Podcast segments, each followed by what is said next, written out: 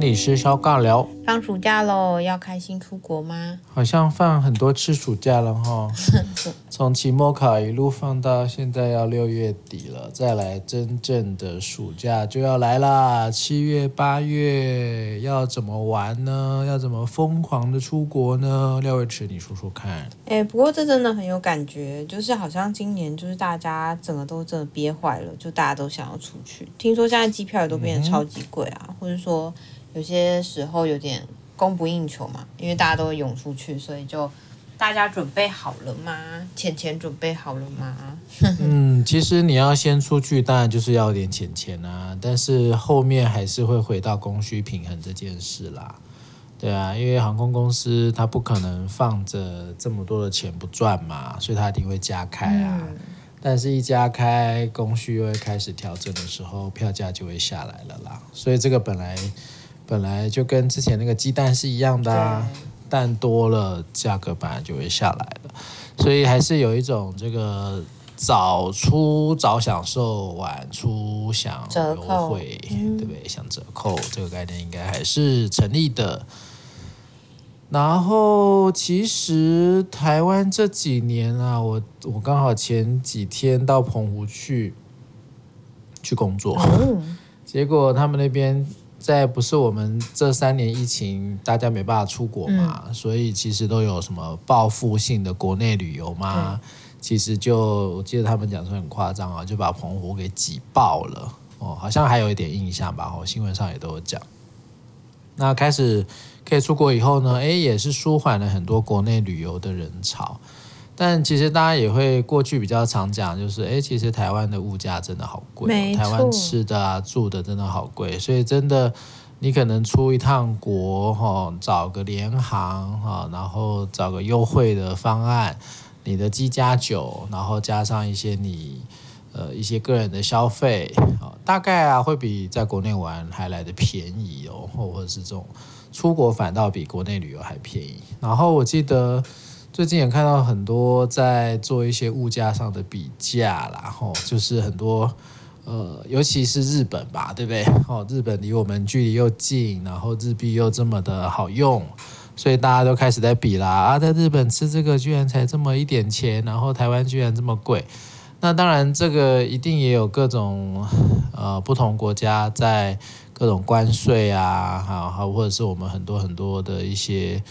呃，应该说经济状态的一些调整哦，但我觉得其实也是需要大家一起来思考，诶，就是我们是不是真的有很多税哦？例如说，大家一直在讲那个汽车相关的关税嘛，台湾买车很贵，然后有些啦，过去必须要靠关税来做保护也好，或者是在早期台湾刚开始发展的时候需要做一些管控，但大家也都很清楚，台湾有非常多这种。已经落伍了的这些法条，哈，或是已经呃这个过时的一些法律，它也需要做更多的一个修正跟修改。所以其实台湾在台湾不是穷的国家，但是台湾很多时候在这种政治呃制度，或者是说在各种行政制度比较不健全的情况底下，大家其实人民的生活的痛苦感受是蛮强烈的。所以相比较之下，而去日本或者是往南啊，去越南，现在蛮多人去越南的，对不对？去越南啊，或者大家一直很喜欢去的泰国啦，哦，大家都会感受到，哎，其实某些消费是便宜的，嗯、那大家就会想了，哎，那我到底为什么台湾要这么贵？哦，所以这个其实。有的时候，我们台湾也真的进到一种所谓的这种物价飙涨也好，或者是说在这种生意人的各种策略底下，把台湾人啊当成是那种什么盘子，哎对，盘子也好，或者是当成助攻来杀，然后杀你的片甲不留。所以这其实我觉得，哎，也是。希望啦，哦，因为这个毕竟啊，人民的生活感受啊，还是蛮重要的哦。也也期待明年啊，选出来的一个新政府啊，能够把这个东西啊，好好的调整一下。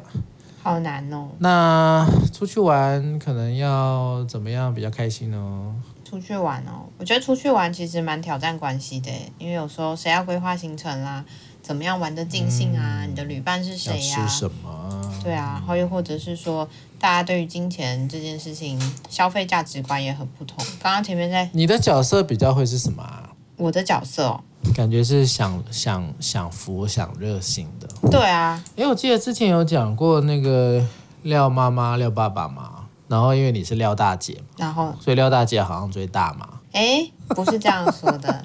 我怎么记得你说什么？你们家是开那种大型的箱型车嘛？哦，对啊。然后你有你的专属位置嘛？对，对不对？以前是这样。然后发号施令吗？还是怎么样？没有发号，就叫廖爸爸左转左转右转右转这样子。以前当然都是有人开车啊，这样当然是很享受啊，就是过过这种日子。不过我觉得现在好像父母年纪大了，他们好像也不是很喜欢。一直往外跑，再加上刚刚说的，在台湾旅游的品质的确是需要好好的思考的。高成本。对啊，而且我那时候就有听到有人说，哎，其实你在台湾旅游，你才是真正的有钱人呢。那时候有听听过这样的一个说法，因为你看，住宿真的特别贵。我们在台湾住宿，其实在国外可能都住到不知道几星等的去了，都很高级。但我们光是民宿啊，或是要去。一般的那种，对，可能三星四星就已经超级贵了。那我觉得讲到旅游这件事，就想到其实要去规划这件事情，我并没有到很擅长。就拿我跟张先生来说好，我觉得我们两个都很懒，我们就是偏懒的那种路线。我跟我弟弟就很不一样，我弟弟就是他如果要出去玩，他就会一早开始规划行程，然后他可能出去玩就是什么点都要去踩到，可能六点就起床，然后玩到很晚才回家。可是可是我完全没办法过这样子的一个旅游的状态，我就会觉得天哪，这根本是要我的命诶！我出去我就是要睡到饱，然后因为弟弟是军人吧？对，然后所以他是急行军，没错没错，我妹就跟他说。我小妹就跟他出去玩，然后就说太痛苦了，一早就要起来看日出，然后玩到玩到月亮都出来了还不能回去，就是所有的点都要踩到。体能锻炼。对，然后他可能就会觉得说，我要这样才可以回本啦，然后我才可以去看到足够多的。啊、那我我大妹她就是走吃吃喝喝路线，就是她重点是去哪里玩不重要，嗯、那边有什么好吃的她一定要吃到，或者说她一定要。呃，很多的点，譬如说完美行程，他要去看到排队美食，对，是爱是爱美食的类型。那我自己就是那种啊，睡到饱，今天排一两个行程，然后就觉得哦，好棒了，今天有出来这样子。我觉得所以松散的行程，松散的行程，所以大家其实也可以开始去评估说，哎，你对旅游的感觉是什么呀？怎么样会让你觉得舒服自在？嗯、当然，在规划里面一定会有很多的吵架啦，就是哎，这个人要这样，嗯、那个人要那样。那就可能会有很不一样的思考。嗯嗯，我觉得其实要去规划一个行程是不容易的事了哦。那也会需要比较呃，怎么说呢？要有一些组织能力啦。那对我来讲啊，我觉得我目前的角色应该是以这个司机还有金主 是我的。嗯主要角色哈，并不是我不会规划哦，我规划的旅行应该会是一个非常厉害的哦行程。但是就像你刚刚讲的，很多时候对我来说，可能退居第二线去陪伴，或者是去变成一个幕后的工作人员哦，可能会比较好哦。毕竟现在是以家庭嘛，还有小孩哦，还有这个。太太的需求为出发点，嗯、哦，这个你就要好好学一学啊，哦，这是你们没有办法体会的。哎呦，把自己讲得很可怜呢。我没有说可怜啊，我只说我自己是在一个幕后的角色。嗯、对，那我觉得，我觉得当然自己在这一块，我并不会觉得说可能一定要吃什么啦，用什么买什么。当然出去玩啦。能够住的舒服、吃的开心的，我觉得那是基本。对对对，但那个基本对我来讲，哦，有达到我的一个 level 的要求就好了。我也不会真的这么挑，一定要怎么样怎么样。嗯，对啊。那行程上，我觉得真的要看旅行的伙伴是谁耶。对。如果今天这个是大家都是有体力的，那。你要玩这种急行军路线也不是不行啊，嗯、对。但如果说是有老人、小孩啊，啊，或者是说大家就是只是想要像过去有一段时间很很红，就是讲 long stay 嘛，嗯、然后用长时间哈比较深度旅游的概念来做这个部分，可以走马看花，也可以深度旅游，可以体力耗竭到极限，也可以呃很悠哉、很悠闲的把时间换空间去到处走走晃晃。甚至也有一些人呢、啊，他出门旅行是不规划的，对，走到哪看到哪哦，看到一台车就跳上去，看到开到哪就走到哪。所以这东西其实，我觉得还是看个人对旅行的定义啦，还有旅途当中的伴侣喽。哦，如果今天这个是朋友、是夫妻、是家庭，哦，不同的一个旅行的方式也很不一样。没错。哦，刚好礼拜 礼拜几啊？礼拜二。